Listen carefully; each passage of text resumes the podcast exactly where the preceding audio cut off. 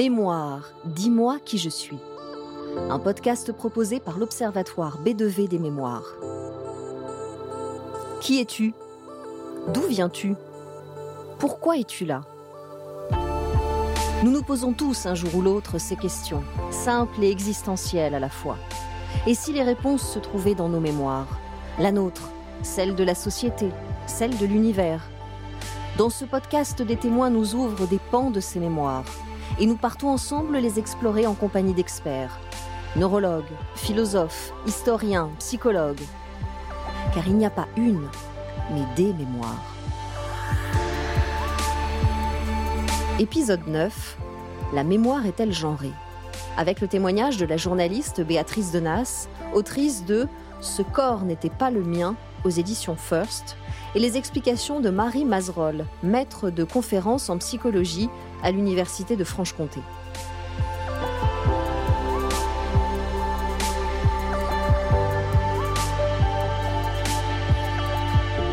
Rares sont ceux qui peuvent dire qu'ils sont nés deux fois. C'est ce qui est arrivé à Béatrice.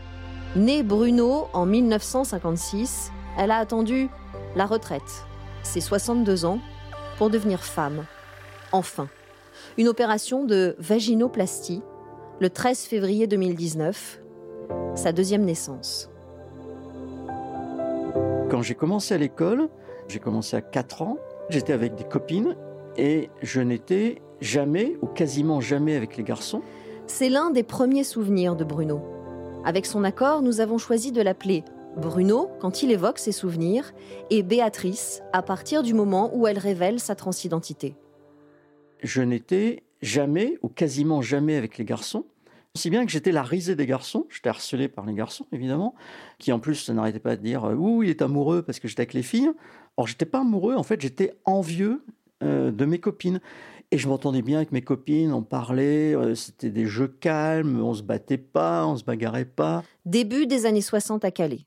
Bruno est scolarisé dans la seule école mixte de la ville. Il se sent fille dans un corps de garçon. Il ne sait pas encore l'exprimer, il sait juste qu'il préfère la compagnie des filles.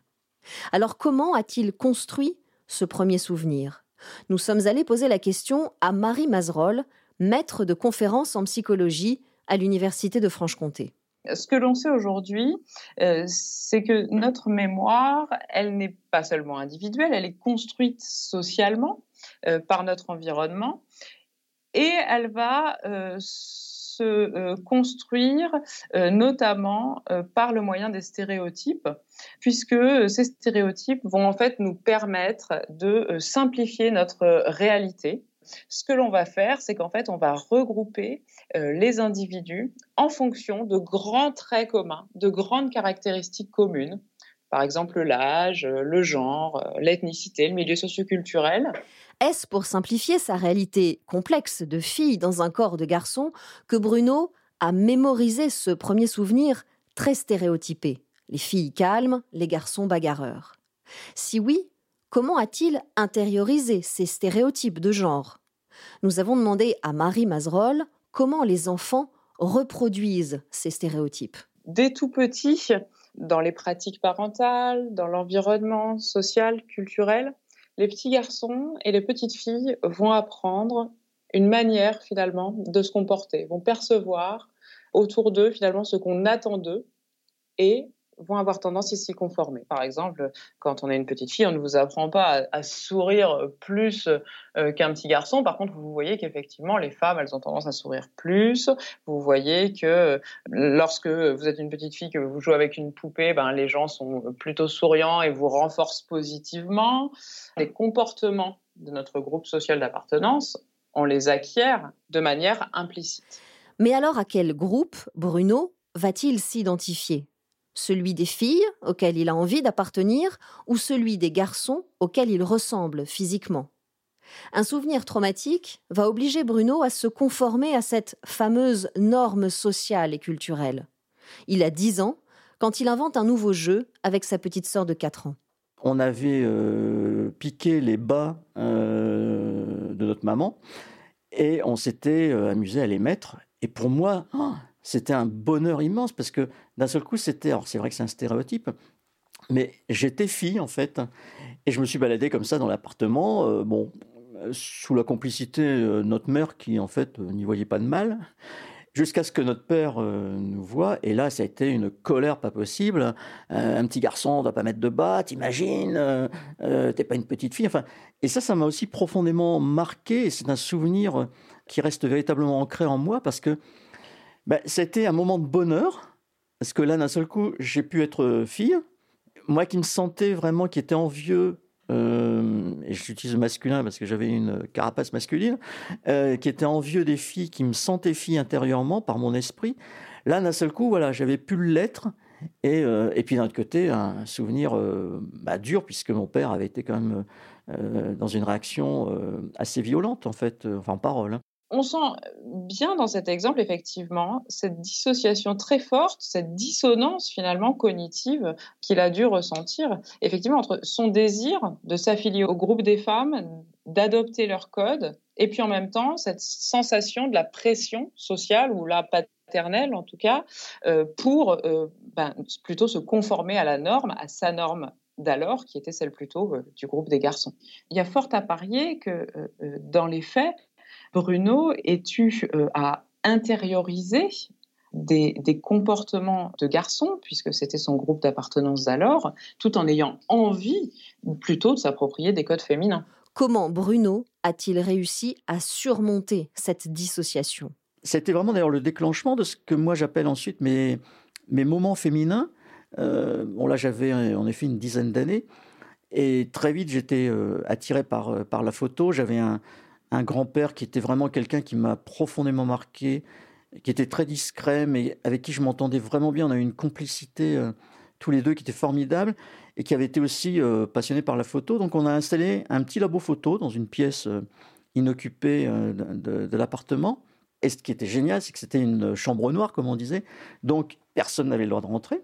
Donc je piquais les affaires de ma maman et euh, j'allais euh, m'habiller euh, fille, j'aime pas dire en fille, je m'habillais fille et j'avais mes instants féminins qui me permettaient vraiment de tenir pendant que je développais les photos, que j'agrandissais les photos. Et donc cette anecdote de, mes dix ans, en fait, c'est poursuivi par mes instants bah, féminins qui m'ont permis en quelque sorte quand même de tenir euh, ensuite euh, ben, dans, mon, dans ma préadolescence, dans mon adolescence, et qui s'est poursuivi ensuite toute ma vie, en fait, parce que ces fameux instants féminins euh, et ce fameux labo photo qui m'a suivi quasiment toute ma vie, jusqu'à ce que je passe à l'imprimante, c'était, et jusqu'à ce que je révèle ma situation ben, à ma femme, mes enfants, c'était génial pour se, pour se cacher en fait. Et c'était vraiment des moments qui me permettaient de tenir, alors qu'il y a des moments vraiment, j'aurais eu vraiment envie d'en finir parce que je, n'en pouvais plus en fait. On peut imaginer qu'effectivement, ce sont euh, des moments où enfin, de manière peut-être un petit peu euh, distancée de son environnement social, finalement, de ce qu'attend la société euh, de, Bruno, eh bien, il va se, créer finalement un espace un moment un peu en dehors de cette norme sociale pour enfin pouvoir voilà être lui-même, adopter les codes du groupe auquel il s'identifie. Un jour, sa femme demande à Bruno s'il préfère des chaussettes ou des bas de contention. Une histoire de bas, encore. Il craque, révèle enfin qui il est. Elle encaisse. Un tsunami, mais comprend, reste. Il devient elle, et Béatrice commence à s'habiller femme le week-end. Je pense qu'on a tellement été frustrés euh, de ne pas être euh, bah, dans le bon genre, dans le bon sexe, qu'en fait, à un moment donné, on veut se prouver et prouver aussi au monde entier qu'on est véritablement, et en l'occurrence pour moi, une femme. Donc on va utiliser, je pense, tous les stéréotypes euh, possibles et imaginables. Bah, là, par exemple, je suis venu dans ce studio à vélo. Bon, j'ai pas mis de talons, mais il y a encore quelques temps, je faisais du vélo en mettant des talons. Euh. C'est vrai que ce côté euh, que j'appelle le côté adolescente, euh, bah, je pense qu'on le vit tous. Et en général, au début, c'est vrai qu'on est tous certainement dans l'hyperféminité. C'est pour ça que je trouve que la meilleure comparaison, en fait, ce sont les adolescentes euh, bah, qui veulent aussi montrer hein, leur, euh, féminité avec euh, les mini-jupes, avec des talons. Ce que l'on voit, c'est que justement, Béatrice va se fonder sur ces stéréotypes, hein, donc sur euh, des caractéristiques euh, très communes et, peut-être aussi très simplifiées de ce qu'est une femme, pour essayer de s'affilier, de ressembler, d'appartenir au maximum à ce groupe des femmes.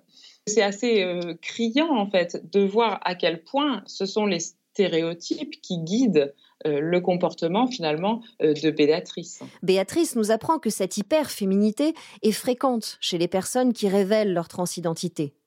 Ça ne dure pas, comme une période d'ajustement pour doser sa féminité, pour compenser aussi un corps toujours masculin, jusqu'à l'opération. Vaginoplastie, non barbare pour une renaissance. Quand euh, j'ai fait ma vaginoplastie, qui m'a vraiment rendue femme, Enfin, pour moi, c'est vraiment ma nouvelle naissance, hein, ma seconde naissance, mais pour moi, c'est une vraie naissance. Donc, ça m'a semblé intéressant d'envoyer un faire-part euh, bah, à tous mes amis, mes connaissances, euh, ma famille aussi. Et j'ai mis une photo qui est une vraie photo de moi, en fait. Hein. C'est une photo, je dois voir, euh, alors elle n'est pas vraiment, la date, je n'ai pas retrouvé, mais je pense que je devais avoir à peu près deux ans. Et j'adore cette photo parce que je l'ai toujours, hein, d'ailleurs, c'est un grand cadre que j'ai dans mon bureau. Et quand euh, quelqu'un la regarde, on dit Ah, qu'est-ce qu'elle est mignonne cette petite fille, c'est qui? Et là, d'un seul coup, j'ai une espèce de fierté et de joie intérieure, disant C'est fou parce qu'à deux ans, on me reconnaît comme étant une petite fille. C'est effectivement euh, touchant, je trouve, une fois encore, hein, de, de, voir à quel point Béatrice, elle cherche en fait dans son passé des éléments finalement qui l'affilient à un groupe social, social euh, auquel elle a toujours eu envie d'appartenir, qui est celui des femmes. Chercher dans son passé des éléments qui l'affilient au groupe des femmes. Béatrice rassemble ses souvenirs, écrit un livre. Le fait d'écrire euh, un livre, d'écrire un bon livre, mon histoire, en fait, était euh, important pour moi, parce que ça m'a vraiment permis, en fait, d'écrire des souvenirs. Euh, les souvenirs de, toute une vie de Bruno, hein, avant Béatrice. C'est aussi parfois des souvenirs qui étaient, euh, qui étaient un peu compliqués. Et, et, même des super beaux souvenirs, comme par exemple la naissance de nos enfants, sont vraiment des souvenirs extraordinaires. Mais c'est aussi un souvenir, pour moi, difficile parce que euh, alors que j'avais abandonné mes instants féminins, euh, donc d'être femme, de m'habiller euh, femme, quand je me suis marié, et puis l'arrivée de notre premier enfant, notre petite fille, c'est là que j'ai vécu en fait la grossesse de ma femme vraiment par procuration. Et ça, ça restera véritablement le plus gros manque de ma vie, c'est de ne pas avoir pu être euh, enceinte et de ne pas avoir accouché. Parce que pour moi, c'est la plus belle chose qui puisse exister dans l'univers, c'est de donner la vie. Et ça, c'est vraiment quelque chose qui, qui m'a manqué. Donc écrire ce livre m'a certainement libéré sur beaucoup de choses, mais m'a fait remonter aussi beaucoup de, de difficultés que j'ai pu rencontrer ou vivre euh, durant ma vie. Béatrice évoque des souvenirs beaux et difficiles à la fois, comme la grossesse de sa femme, nous nous demandons si elle peut avoir une double lecture de son passé, selon qu'il appartient à Bruno ou à Béatrice, et si cette double lecture peut modifier ses souvenirs? Nous avons posé la question à Marie Mazerolle.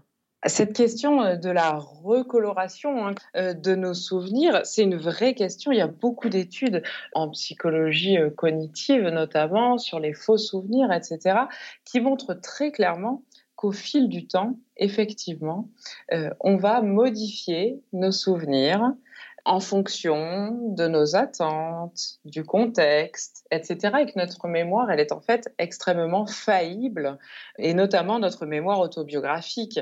Des collègues euh, chercheurs euh, à l'université de Poitiers, Monsieur Chattard notamment, a montré que lorsqu'on demande à des petites filles, des petits garçons de rappeler leurs notes, les notes qu'ils avaient obtenues à l'école en art ou au contraire en mathématiques, eh bien, ce qu'on observe, c'est que les, étudiantes vont sous-estimer les notes réelles qu'elles ont obtenues en fait en mathématiques, tandis que les étudiants vont sous-estimer les notes qu'ils ont eues en art. Plus les étudiants vont croire, adhérer aux stéréotypes de genre, plus ils vont biaiser les notes qu'ils vont déclarer par rapport à leurs notes réelles.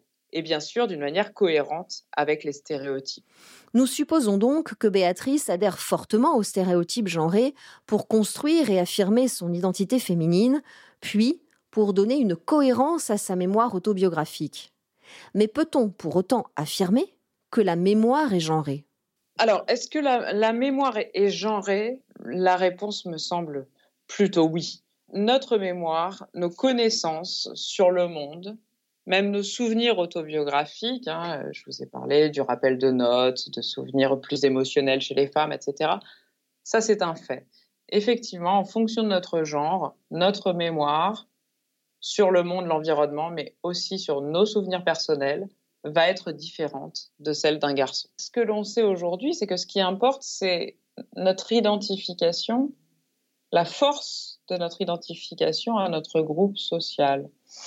Et on sait que c'est ça qui va euh, euh, particulièrement influencer euh, nos souvenirs. Pour Bruno, ce serait extrêmement intéressant parce qu'en fait, il a vraiment dû concilier ces deux identités sociales.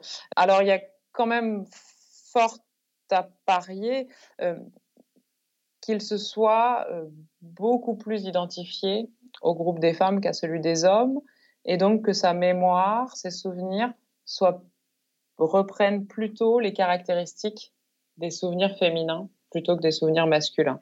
La construction des souvenirs serait donc différente selon le genre auquel on s'identifie.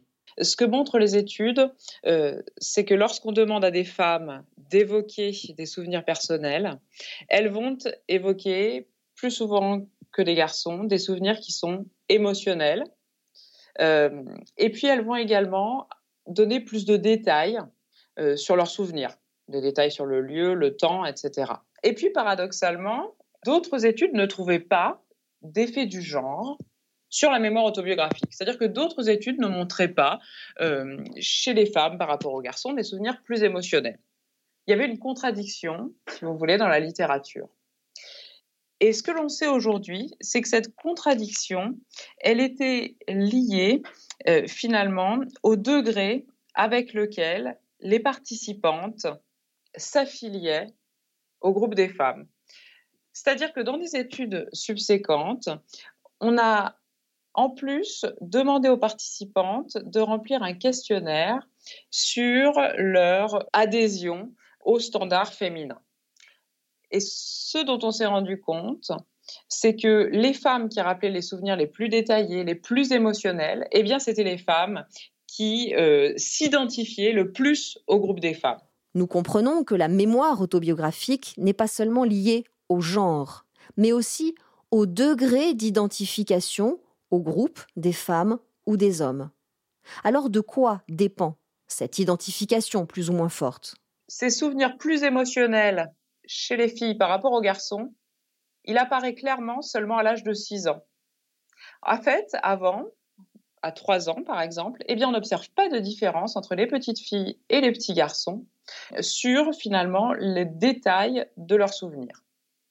Alors vous me direz, ils en ont peut-être moins à 3 ans qu'à 6 ans. C'est vrai, mais aussi l'environnement a moins eu le temps peut-être de les imprégner. Et donc c'est sur la base de ce résultat, avec une émergence à partir de 5-6 ans, eh bien qu'on se fonde finalement pour dire que cette mémoire autobiographique, elle se construit vraiment socialement au fil de l'acculturation et de la sociabilisation. Nous revient alors en mémoire un geste que Béatrice a très joliment répété pendant notre interview. Un geste de la main, léger, du bout des doigts, pour relever une mèche de cheveux. Geste naturel Intériorisé Ou travaillé devant une glace? Nous lui avons posé la question. À la sortie de, mon livre, euh, donc l'éditeur a fait appel à une photographe, qui d'ailleurs est devenue depuis une amie, parce qu'elle est vraiment extraordinaire. Et notamment parce que je détestais euh, les photos, je détestais mon, visage, je me détestais. Et c'est elle qui a vraiment contribué à, ce que je commence à l'aimer. Euh, et, elle a eu cette remarque euh, de dire C'est marrant, tu es tout le temps en train de remonter ta mèche. Ah, c'est vraiment un geste hyper féminin. C'est vrai que j'ai pas appris à le faire, hein. mais je pense que c'est inconscient parce que c'est vrai, toute ma vie, j'ai passé vraiment mon temps à regarder les filles. Et c'est vrai que la plupart des mecs regardent les filles en se disant ah, j'aimerais sortir avec elles ou j'aimerais coucher avec elles. Et moi, c'était pas du tout le réflexe. Moi, je regardais les filles parce que je les enviais. Et il y a des tas de petits gestes que je trouvais merveilleux. En effet, il y a la femme qui euh, redresse sa mèche, de, sa mèche de cheveux. Et ces petits gestes, ouais, je pense que je les ai intégrés euh, inconsciemment. Nous lui demandons si inconsciemment elle a aussi gardé des réflexes de Bruno. Je me vois encore en train de laisser passer des femmes à une porte euh, dans un réflexe d'avant. Euh, je me dis, tiens, oui, c'est marrant, là, je continue d'avoir un réflexe très masculin, mais qui ne me dérange absolument pas. Hein. Euh, par exemple, de laisser passer ma femme bah, par une porte que je lui ouvre. J'ai peut-être encore parfois oui, des réflexes, comment on pourrait appeler ça, de galanterie masculine. La mémoire autobiographique de Béatrice est donc fortement imprégnée de souvenirs féminins. Mais pour autant, il semblerait que Béatrice n'ait pas pu reprogrammer sa mémoire.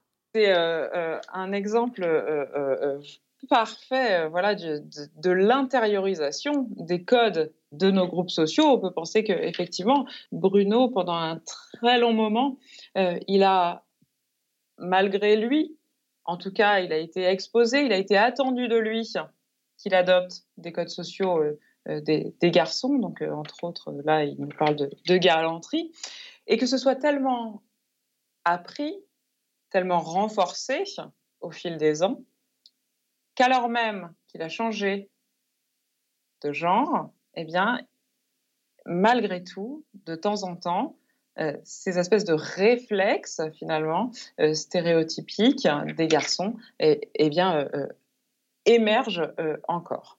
Il nous semble aussi possible de différencier la voix de Bruno de celle de Béatrice quand elle nous raconte ses souvenirs. Effectivement, lorsque euh, Béatrice évoque des souvenirs euh, de son enfance, euh, de l'époque où elle était Bruno, eh bien, on entend effectivement euh, une voix plutôt grave, peut-être moins de variations dans la, dans la prosodie. Et puis, au contraire, hein, lorsqu'elle nous parle de sa féminité, des codes qu'elle adopte aujourd'hui, de son comportement d'aujourd'hui, eh bien, à ce moment-là, effectivement, on entend dans sa voix beaucoup plus de variations, peut-être aussi plus d'enthousiasme, hein, ce qu'on peut comprendre. Mais effectivement, cette dissociation, finalement, entre les deux genres, elle se reflète également dans sa voix, oui. La voix, comme la mémoire vibrante d'une identité, enfin accordée. Pendant vraiment là, des années, et même quand j'ai fait ma transition, quand j'ai vraiment été euh, femme euh, au quotidien, enfin moi-même, au départ, oui, le regard des autres m'importait énormément et me faisait peur d'ailleurs. Parce qu'en fait, j'avais toujours peur, euh, et c'est peut-être aussi pour ça qu'il y avait cette, cette hyper-féminité, de ne pas être reconnue femme. Donc ça, ce regard des autres euh, m'importait énormément, il me faisait peur. Jusqu'à ce que je constate d'abord que le regard des autres, euh, je ne pense pas qu'il était hyper important. Et surtout, surtout, surtout, surtout, c'est qu'au bout d'un certain nombre d'années, en fait, et je peux le dire maintenant, je suis bien dans ma peau. Et comme je suis bien dans ma peau, honnêtement, je m'en fous du regard des autres. Euh, et, j'en suis vraiment arrivé à un moment où, euh, voilà, euh, je m'en fous. On sent que ça y est, Béatrice, elle a enfin une identité propre et une identité extérieure qui se voit, qui sont cohérentes et, on sent tout le soulagement et tout le plaisir qu'elle a à éprouver cette cohérence entre son identité personnelle et ce qu'elle renvoie finalement aux autres.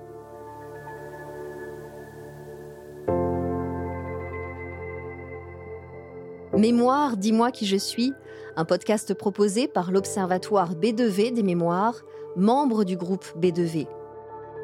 Invitée de cet épisode, la journaliste Béatrice Denas, autrice de Ce corps n'était pas le mien aux éditions First, et les explications de Marie Mazerolle, maître de conférences en psychologie à l'Université de Franche-Comté. Si vous avez aimé cet épisode, parlez-en autour de vous et abonnez-vous pour ne pas rater les prochains. Bye.